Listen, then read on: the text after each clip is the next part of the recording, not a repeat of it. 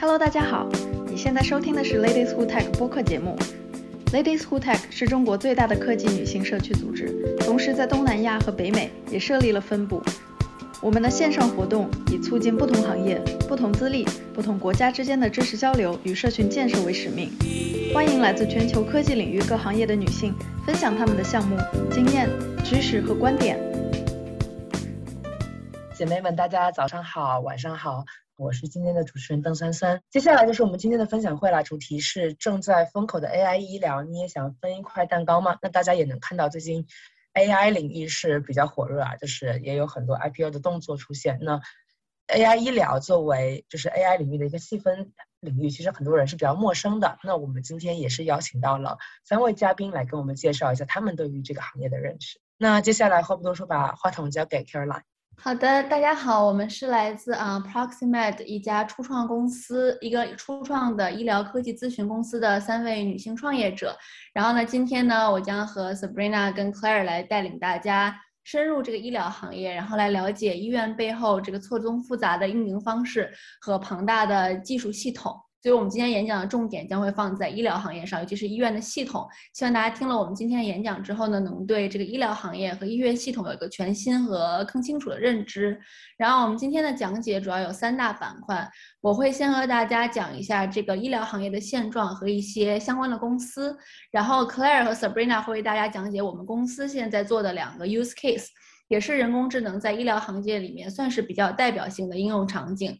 分别是啊医院工作的流程自动化，还有一个人工智能辅助诊断。然后最后呢，我们三个也会和大家聊一聊我们自己的从业经历，然后希望能通过我们自己的这个经验吧，然后呢来帮助大家更好了解这个医疗行业和在这个行业里面的一些职业发展和机遇。首先呢，我想给大家讲讲这个医疗系统的四大分支，简称为 Four Ps。然后是以病人为中心，然后呢，医疗啊服务的提供者、付款者和政策制定者，他们共同努力来为病人创造一个更好的医疗体验。医疗服务者、医疗服务提供者一般指的是像医生啊、护士啊，还有医院相关的工作人员呀、药厂啊、医疗器械公司，这些都是提供者。然后付款者呢，就指的是保险公司、社保。然后呢，政策制定者一般指的就是政府啊、各地的卫生部门啊，还有医院的管理层。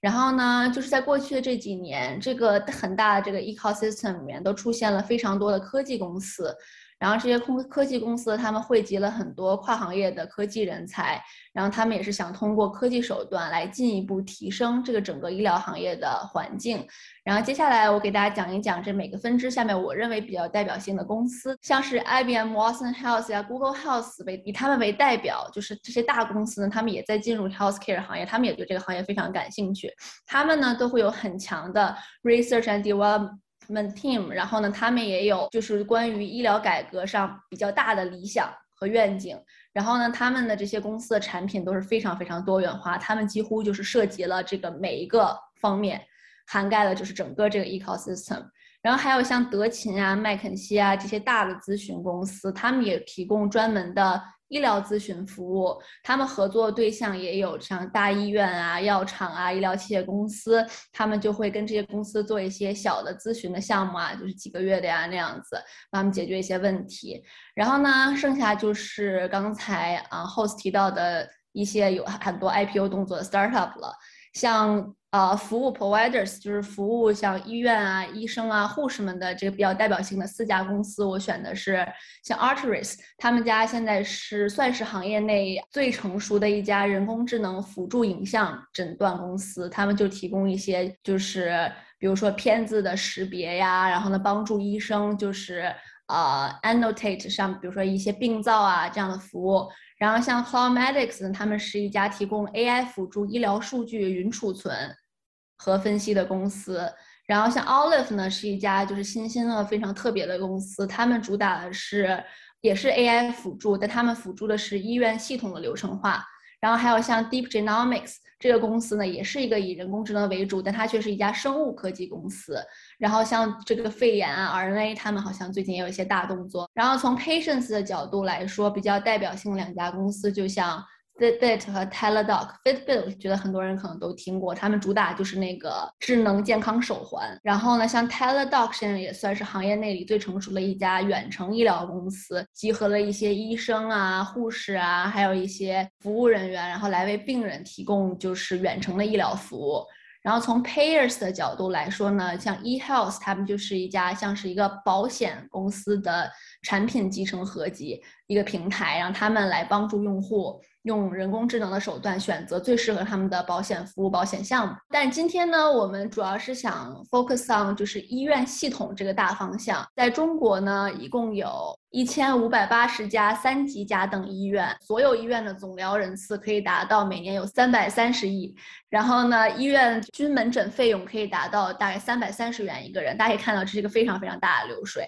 然后呢，所以就像是国内那些比较知名的旗舰三甲医院，大家比较熟知的可能有北京的协和医院、上海的瑞金医院，还有湖南的湘雅医院。他们的年流水就包括一线、二线的一些省会城市三甲医院，还有这些旗舰三甲医院，他们的年流水年营收可以达到超过七十个亿人民币。然后哪怕是非旗舰的三甲医院，他们的平均年营收也可以达到超过二十个亿人民币。但是呢，在非常非常高的年营收的同时，净利率其实只占年营收的百分之十，这个在任何行业里面其实都算是比较低的。所以就是在这个医院的收入极高的同时，他们的成本也是非常非常高的。而且医疗资源的浪费一直都是一个不光是中国，哪怕全世界都在探讨的一个问题。所以这个净利率呢，就是会相对来说比较低。所以从这里我们也可以看出，在这个市场很大的同时，机会是很多的。如何让专业人员，然后还有现代科技来介入，帮助来减少这些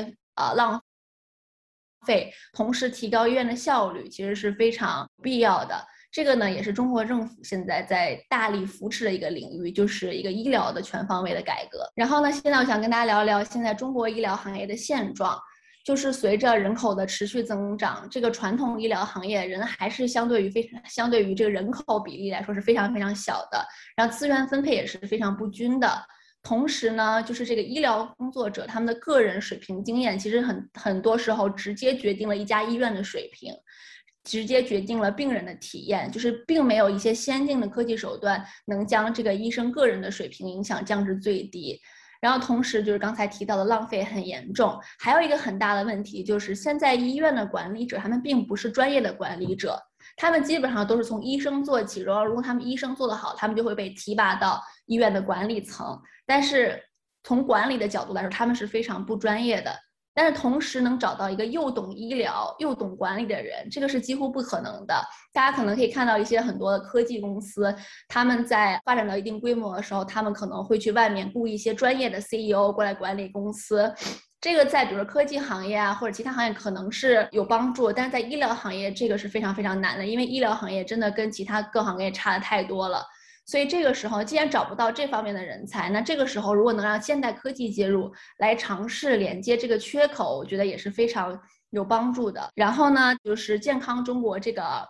二零三零的规划纲要里面，其实政府对公立医院的运营也提出了更高的要求，因为现在有越来越多的私立医院在中国。以现在中国的一个健康中国的规划纲要来说，他们是非常支持医院引入更多的科技，然后呢，更好利用医院的这些大数据。接下来呢，给大家聊完整个医院政策之后呢，我想给大家具体讲讲医院的常见系统，给大家一个更直观的感受，大家看看医院系统到底有多么的庞大，多么的复杂。杂，在这中间又能衍生多少相关的科技产品？但是具体到医院的内部，可能很多人就会对医院系统的复杂性呢产生了一定的误区，就觉得啊，医院可能只有医生和护士。但医院的医生和护士当然是医院最最最最重要的组成了。但是呢，其实想要运营好一个医院，少不了一个非常非常庞大的医院的信息集成平台。然后在这个集成集成平台下呢，一般有五大分类，它们分别是统一对外平台服务、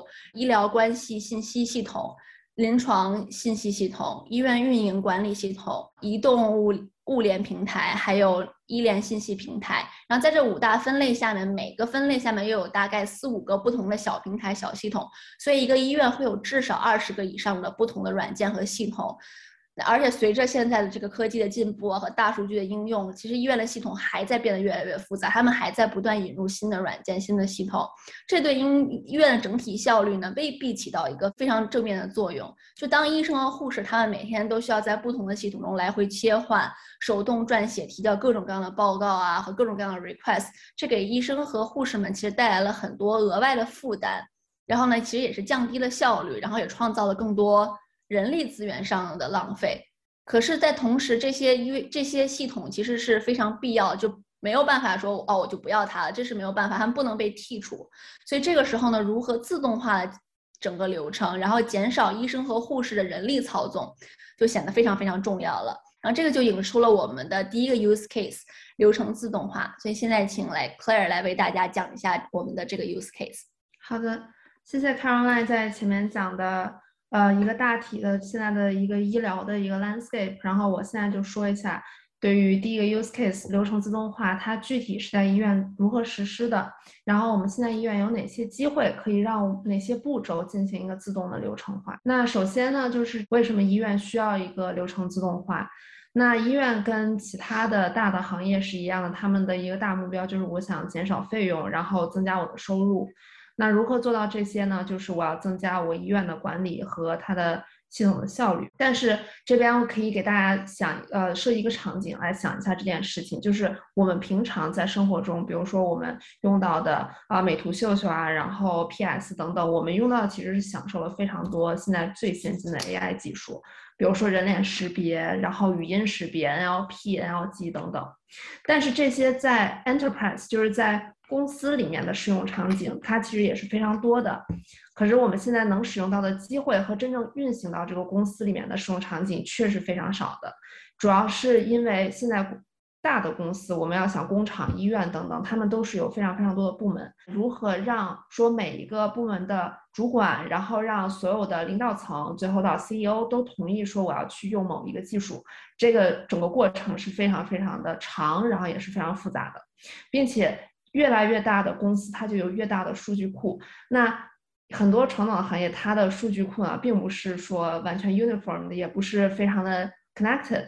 那因此，我们要做很多 AI，可能都不知道，不止 AI 吧，就是我们要做一些基本的数据分析，都是需要把这些数据库 uniform 以后才可以进行做这种东西。所以在我们平常能享受到的一些 AI 的技术的话，在这些。大的公司，尤其在医疗这种比较传统的行业，目前是并没有完全进行实施的。因此，就给我们了一个非常大的机会，就是我们把能把一些现在还是人工的流程，用我们现在已经比较常见的 AI 技术进行一个流程自动化。那这个就是呃，大概介绍一下为什么医院需要流流流程自动化和哪些方面可以用到流程自动化。首先呢，我先给大家介绍一下现在。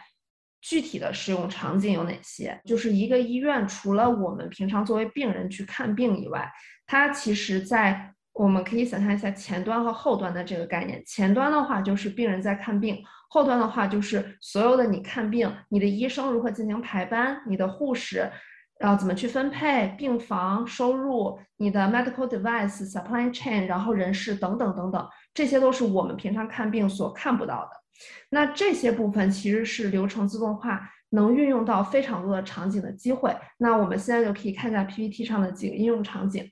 那第一个呢，就是收入的周期管理。那这个意思就是说，我们病人平常在看病的时候，我们需要缴费，然后保险有什么地方可以 cover，有什么地方不可以 cover，这个安排。然后还有我们病人看病的时间的安排，怎么去进行一个自动化，以及看病前、看病中、看病后的一个付款周期。还有自动交易的管理。第二个使用场景呢是医疗管理。因为医疗管理呢最常见的我们就是门诊的服务应用，我们如何自动挂号，然后如何自动分配我们的病人和医生进行一个匹配。那其他呢还有快速筛选和调取医疗数据啊，传输报告结果。我在这边看完病了以后，我如果带着同一份报告，其他的医院能不能知道我的病症？或者是这个病人带着别的医院的报告来我的医院看病，我的医生如何快速的了解这个病人的病情？第三个就是信息技术和帮助台，那这个就是医院比较内部的，可能平常我们不是特别会接触到的员工的 IT 支持，然后联系中心，还有人员的管理等。第四个的话是非医疗的操作。那这个就是我刚才说的后端经常会发生的一些事情，比如说你的供应链、你的后勤的资源管理，然后甚至包括行政啊等等，我们都是可以把自动化流程嵌到这个使用场景里面。啊，最后的话，其实跟刚才那个说的是差不太多，就是我们平常的一些医疗数据的监管，我们所有的诊疗记录的一个概括，以及我们现在的行政还有后勤的工作流程，这些方面也是有自动化的机会。我现在想给大家介绍一下，目前我们有几个大的自动化阶段，以及目前大部分医院是在哪个阶段。阶段一呢，就是刚开始自动化，那这个就是可以想象一下，就是医院有那么那么多的系统，像 Caroline 刚才说到的，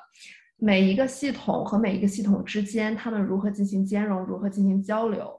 这个其实是目前不仅是医院，很大的工厂啊，然后很多。就是大型的企业，他们都会面临的一个问题。那阶段一，其实他们需要解决的就是我如何 uniform 我的数据库，然后如何把我的所有的数据都能进行收集，都是统一的格式，软件和软件之间没有阻碍，我这个软件可以拿到那个软件的数据。这个其实就是阶段一需要干的事情，就是为自动化进行一个准备。那阶段二就是结合自动化。那这个阶段的时候，往往大部分医院已经有了我们熟知的什么 PACS 啊、HIS 系统等等，他们已经有了一个数据库的一个终端，然后他们所有的数据都在云端里面储存。那这个时候呢，这个医疗企业它就可以进行一个自动化，它这个时候就会想说哪一些功能和哪一些方面的，就是我刚才上一页说到的使用场景是可以结合自动化的。那这边我可以给大家举两个例子，一个是病人的挂号，还有一个就是我病人分配哪个医生可以给我看病，这些往往是医院最开始结合自动化的两个首选的例子。原因是因为他们的板块非常的独立，我看病给病人挂号，自动挂号，我不需要太多其他的系统来支持我，所以我医院可以在这个地方就是实验一些比较快速能看到结果的自动化。那阶段二完了以后呢，就是阶段三融入自动化。融入自动化这块儿，大家可以想一下我刚才说的那两个例子。那在其他的使用场景下，我们也有不同别的例子。我们把所有的点结在一起，连成一条线，就是融入自动化了。就是我们把我们所有部门、所有软件都有自己的自动化，并且能够融入在一起。这个阶段还有一个比较重要的地方，就是呃，用户对于自动化的一个接受度。就是这个，我们可以想一下，就是，呃，医院非常多的医生，他们可能有的年年纪比较大，然后有的人可能从之前的呃时代过来，他们并没有用过太多太多的非常先进的一些 AI 啊，然后或者一些电脑的系统太复杂的操作，可能也不是适用我们的用户的。那对于用户的习惯，我们怎么去让用户接受，然后完全可以开始使用自动化，其实是这个第三阶段一个非常大的一个部分。然后才到我们的第四阶段，在用户已经接受了我们所有的医院的医生、行政、病人、护士都会使用某一个软件或某几个软件后，我们怎样进行一个新常态？就是如何去想说，那我以后还有什么机会可以进行自动化，以及我们现在的这个程序、我们的系统是不是可持续发展的？这个就是我们所谓的一个新常态。那我们现在看一下。大部分医院呢是在阶段一和阶段二之间，就是我已经有了一个信息的中枢的平台，我每个系统都已经就是每每一个部门都有自己的系统和软件了，但是我还没有到结合自动化。一些新修的医院可能会在阶段二和阶段三之间，但是所有的医院他们都面临一个难题，就是我如何从我现在的位置往前挪一步。那大部分医院会面临这个难题呢，是因为目前在国内我们能看到的一些做这种医疗方面的泰公司，他们都是专注于一个板块进行，啊，迭代更新的，而不是说我根据你医院整个系统去帮你一起 end to end 把所有东西都 connect 在一起，然后再进行迭代和更新。对于医院来说呢，其实。也是非常非常有挑战性的。我要把我所有的医院的系统重新都翻新一遍，把我的重新如之前如何收集数据的方式再改一个新的方式，然后再进行下一个阶段。其实对于医院来说也是非常非常多时间、人力成本在这个里面的。在没有一个泰公司可以指导引导医院进行这样的一个进阶的步骤的话，医院自己本身是非常非常难去进行到下一个阶段的。那这个里面呢，就可以给大家引出，就是呃，我们作为 Proximate 这个 startup，想如何去针对现在的这个 landscape，给大家进行一个解决方案。那这个里面我不会非常非常详细说我们的具体的每一个阶段解决方案是什么，但是我想给大家分享一下我们大概的一个解决方案的一个金三角。我们这个金三角呢，就是从下往上看。最下面呢，就是我们基础的自动化流程。那在这个部分呢，我们主要注重的是如何用 AI 的技术 enhance 现在已有的平台。意思就是说，我们在不与现在医疗机构已有的系统冲突的情况下，如何更好的兼容到现在医疗系统。那大家可以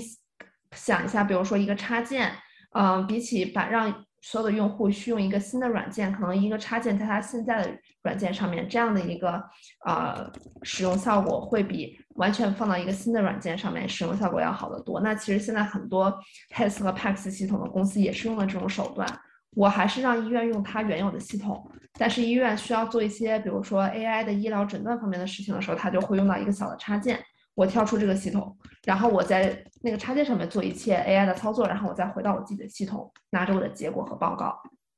那第二个金三角阶段就是持续自学、提升和巩固。那这个部分就是我们希望我们在跟医院合作的过程中，更好的了解到和认知到医院现在的用户他们的工作日常是什么样子的。看有没有什么机会是可以更加融入到医院的工作流程，然后开发一些新的软件，更符合医院的使用的方向。从此从从这个地方到第三个阶段就是制定 AI 流程，这个就是可以帮助我们完全 customize，就是根据医院的不同的需求来量身定做一个完整的 AI end to end 的解决方案是什么样子。那这个里面也是包括了我们刚才说的所有的部门，然后所有的使用场景，是可以让医院在某一个使用场景下调动其他使用场景得到的一些数据和得到一些结果。这样子的话，医院。可以根据一家啊 consulting 或者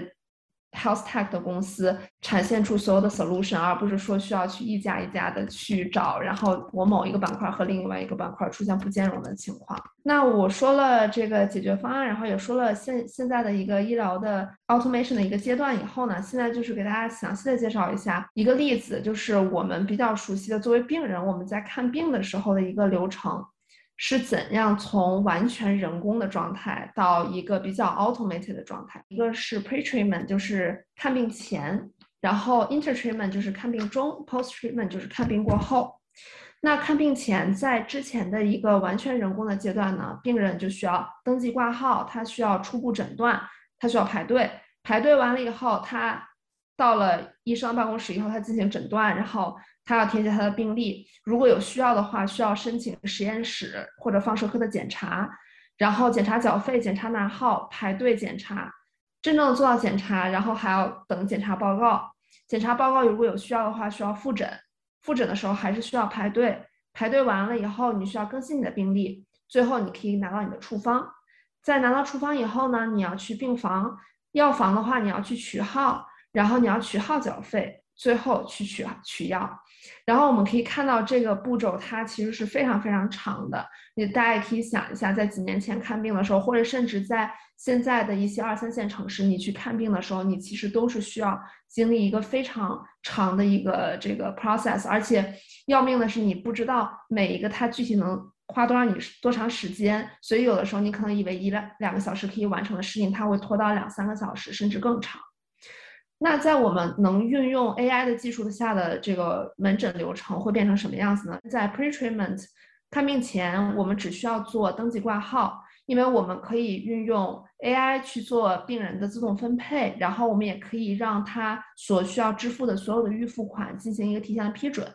所以他在取药的过程中啊，然后包括他做检查的过程中，他不需要在每一次进行缴费，然后再去排队，然后再去拿收据等等等等。在真正看病的阶段呢，我们就是有诊断，诊断的后面就是我们可以有一个 NLP 的技术生成，就是这个地方就是我们可以，就是我刚才举的那个例子，这个病人他所有看病的记录，然后病人和医生之间所有的就是嘴上说的一些话呀，我们都可以把它自动的 transcript 到这个 transcript 上面，然后以备这个医生同一个医生以后的检查复查，或者说这个病人要去不同的医院，他还是有这个数据在的。那申请实验室以及放射科检查，我们这边可以运用到自动的检查预约，这个之前也提到过，然后同步检查报告。这样的话也省去了你要等这个检查，然后检查缴费、检查拿号所有的步骤，你可以直接做完检查了以后，医生就知道你的检查的结果了，不需要给到病人，然后病人再给到医生。那复诊的时候呢，我们可以自动填充病历，就是根据病人现在的病症状况，医生不需要再自己打所有的病人的状况啊、个人信息等等的，可以所有的东西都自动填充进来，这样节省了医生的时间。也节省了病人的看病的时间。那最后再核实记录，然后开具体的处方。最后我们还可以有一个报告的自动发送。那这个地方医呃病人就不需要再去医院，一定要看到医生，然后拿到报告。那我说的这些，有的人可能说我现在的医院就是这样子的，就是我没有看出来这个 workflow automation 具体给我做了一些什么样的帮助。那这个其实，在一线、二线城市，有一些医院确实已经达到了现在这个 automation after 的状态。但是在很多三线、四线的城市，就是更小的一些小型医院，其实他们是非常需要这些 automation 的。所以这个也就是为什么我们在这个领域是有非常多的机会。那我现在说完了这个 workflow automation 的这个例子以后呢，就让 Sabrina 给大家介绍一下我们具体的一项 AI 技术是怎么使用的。好的，那谢谢，就是 Claire 刚才跟我们分享了怎样利用 AI 技术实现医院一个整体流管理流程的自动化。那现在呢，我给大家分享的这个实际的应用案例，其实是嗯，来讲一个我们怎么用 AI 在一个具体的医院的部门和科室，帮助医生减轻他们日常的一个工作。呃，工作的一个压力，或者是工作上面临的挑战。那其实我们现在就要讲到的是放射科。首先呢，其实想给大家科普一下，就是放射科呢，其实是医院这个净利润和流水的一个顶梁柱。因为其实病人来就诊的话呢，除了通过挂号来缴费，其实最大的一笔支出也在于就是他们去放射科做的一些检查上。那这笔收入对于医生来说，呃，对于医院来说，有的时候会占到他们收入的百分之二十以上。那研究统计的话，医疗数据中有超过百分之九十的数据其实都是来自医学影像科，也就是我们熟知的，就是 X 光片、CT、核磁共振，然后包括 B 超，他们所生成的这些影像都可以被作为是图片数据。那在传统的这个医疗场景当中，呃，影像科的医生他们会进行人工的这个读片，确定病症以后呢，他们将就会手动的把这个呃诊断报告。输入电脑，然后打印出来交给病人。那在中国的一个常规三甲医院当中，一位基层的放射科医生一天平均需要读片近万张。这个地方我们想要说一下，就是这个上万张，并不是说他一天需要看以上万名患者的这个呃，比如说 X 光片或者 CT，而是说以比如说以 CT 为例吧。那患者做完这个 CT 检查，他们就会产生很。大量的图像数据对于身体的某一个部位，它会有不同角度、不同层次的一个数据产生，所以一位患者他的片子就会产生非常丰富的信息。那有的患者他 CT 检查图像可能是多达近千幅的。嗯，并且呢，医生们就是拿到这些片子，他们需要在显示器上、显示器上面一张一张的观察这个图像，必要的时候呢，还要对这个图像进行后期的一些处理，从黑白的图像中找出呃病灶，从而呢，最终才能就是生成一份报告。但这个最终的报告其实也不是一位放射科医生能够完成的。为了保证这个准确性，嗯，其实呃，这个完整的检查和诊断需要经过住院医生的初步诊断和。主任医生的这个严格把关，所以说很多患者都以为他们只要进到医院，然后在这个机器上面扫一扫，他们就可以知道自己的毛病，然后报告立马就可以出来。但其实并不是这样的，一张这很小的这个 CT 检查报告单或者是影像报告单，其实是需要经过非常繁琐和复杂的这个诊断程序的。所以说，嗯，其中就会凝聚着放射科医生大量的这个辛勤的工作以及他们的心血。在国内呢，其实放射科医生的人才缺口也是非常大的，因为即使医院愿意去招更多的人力，很多医学生也依旧不愿意做这样一份辛苦并且繁琐和重复的工作。那所以说，下面一页呢，我们就会看到人工读片如今存在非常多的痛点，包括人才缺口大、确诊过程慢、工作量大。不能及时得出这个诊断结果，并且呃为这个患者提供及时的治疗，以及误诊、过于依赖人的主观意识，嗯，诊断结果前后可能不一致，以及支出大等等这样的问题。所以说呢，我们其实觉得 A I 其实可以被引入去解决这个问题。这里呢，我们要用一个 X 光，就是肺部的 X 光片作为一个具体的例子，来给大家演示一下怎样用 A I 技术辅助放射科医生诊断肺炎。所以就是患者来到医院，他们如果在没有 AI 的情况下，他们来到医院做检查，然后呢，这个生成的 X 光片呢会被存进医院的数据库中，然后被呃，然后被传给放射科的这个 PACS 系统，也叫做影像归档和通信系统。那放射科的医生呢，他们就会进行人工的读片以及诊断，并且手动打出报告传给相关科室的医生。比如说，如果是肺炎，那可能传给呃呼吸科的主治医生；如果你是比如说骨折，那你就传给骨。科的医生等等，一般来讲的话，常见疾病的读片对于医生来讲需要呃两到十分钟。如果是疑难杂症或者是重症病例的话呢，还要召集相关科室的医生去进行一个讨论，集体的会诊。那当 AI 技术被引进之后，下面就是可以看到存在这个数据库里面的片子呢，会被发放给这个放射科的 PACS 系统。这个时候，放射科的医生呢，可以手动将这个片子传到我们呃所。建立的一个云端的辅助诊断系统上面去，这个系统呢，它可以利用计算机视觉这项 AI 技术，呃，进行自动读片，并且呢，将诊断的结果同步进数据库，然后发给放射科医生以及相关科室的医生。这个呢，并不意味着就是，呃，放射科医生他们不需要再进行，呃，double check，就是再次进行确确确认这个诊断结果，而是说，对于常见的疾病呢，他们只需要很快速的过一遍。这个 AI 诊断出来的结果就可以了。而对于疑难杂症来说呢，其实他们还是需要通过一些人的经验来判断的。所以 AI 通过大量学习医学影像，他们其实可以帮助医生进行病灶区域的定位，减少呃这个漏诊误诊的问题。那在特定的放射医学领域的话，AI 辅助诊断最高可以降低百分之七十的误诊率，并且提升放射科医生工作效率至十倍以上。呃，这个诊断辅助其实是人工智能在医疗这个领域最重要也是最核心的应用场景。那计算机就是他们通过学习相关这个片子的知识，他们可以模拟医生的思维和嗯诊断推理模式，从而给出可靠的诊断和治疗方案。所以 AI 的目的呢，其实并不是要彻底取代医生的这个工作，而是辅助他们的日常，嗯，帮他们减轻他们面临这个庞大的工作量。那下面一个呢，就是我们其实呃是来分享一下我们已经在开发和呃研究，并且可能在洽谈合作的一个项目。我们其实是用 AI 的一个模，是开发了一个 AI 的模型，然后并且呢做两组的实验。第一组其实是呃我们知道这些的片子呢是呃通过人工诊断。这一组病人他们是没有肺炎的，就是他们经过了一系列的检查，然后放射科的医生诊断他们是正常的一个呃状态，健康的状态，没有肺炎。那我们把他们的这个 X 光胸片呢，把它传到我们训练好的这个呃辅助诊疗的模型当中去检验一下，就发现呢，这个 AI 其实和嗯放射科医生他们诊断的结果是一致的，他们都认为呢这四个病人的这个胸片他们是 normal 的，就是正常，没有。没有肺炎这样疾病的，除了对于其中一张照片呢，这个 AI 判断呃 normal 的信心只有百分之六十左右，对于其他的照片，这个 AI 的判断这个信心都高达百分之九十七和九十九，并且呢，他们做出判断的时间，嗯，这个模型都不超过零点二秒。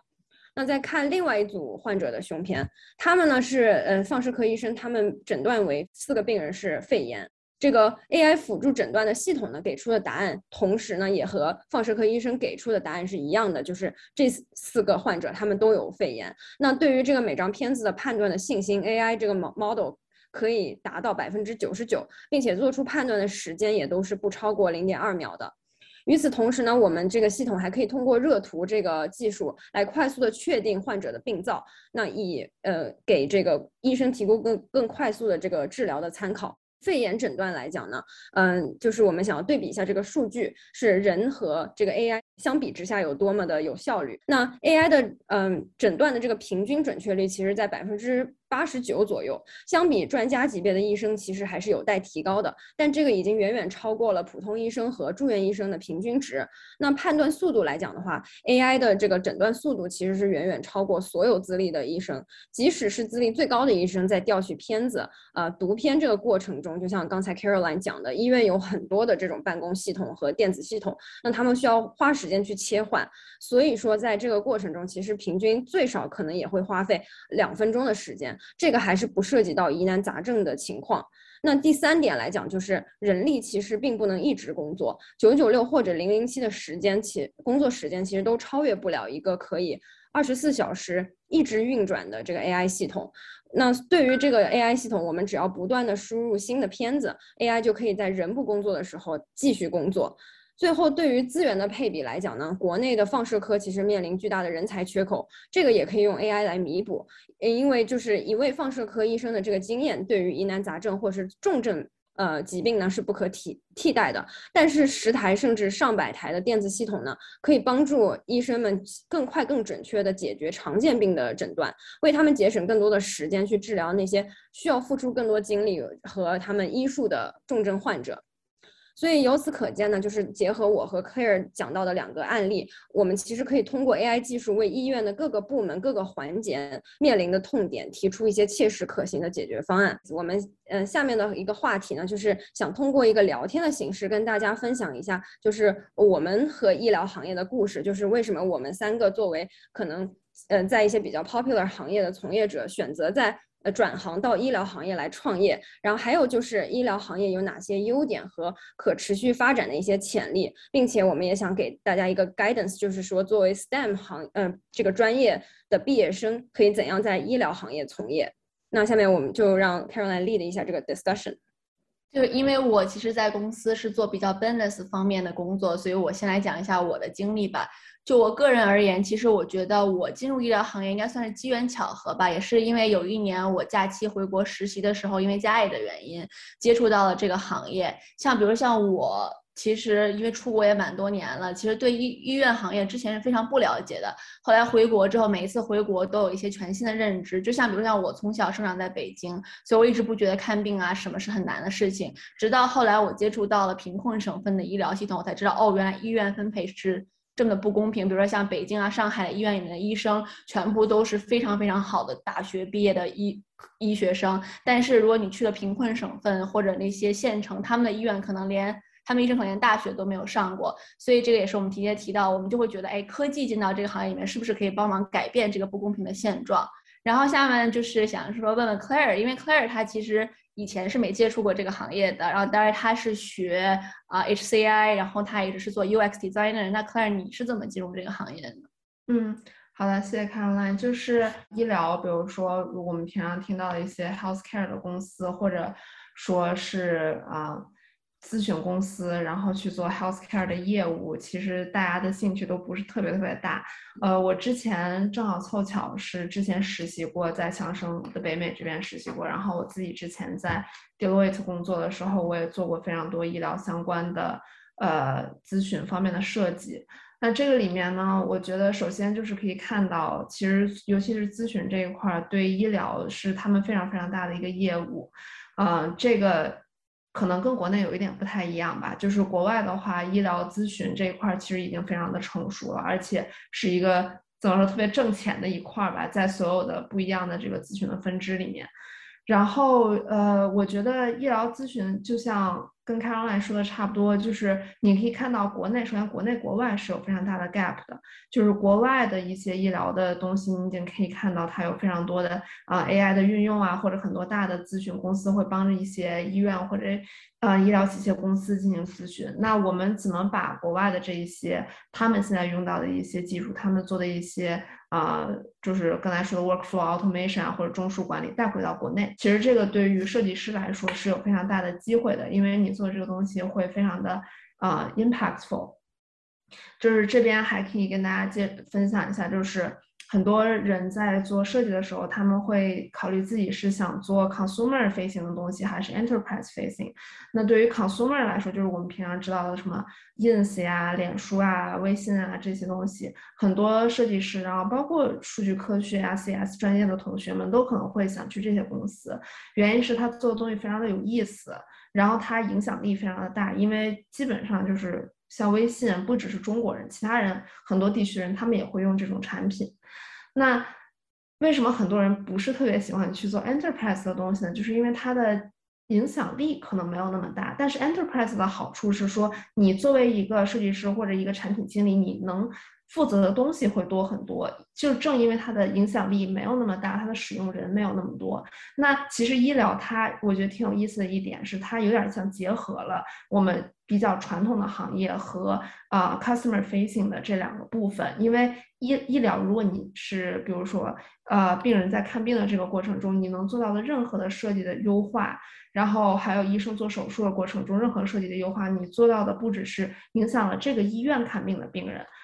尤其是如果你要做 tech consulting 的方面，你可以影响多家医院，并且你要是做到真的是。生死攸关的设计的一些啊东西的时候，你可能影响是一个人的生命，所以这个东西它真的是结合了两个我们之前认识到比较传统行业的优点，然后可以用到现在的医疗行业中。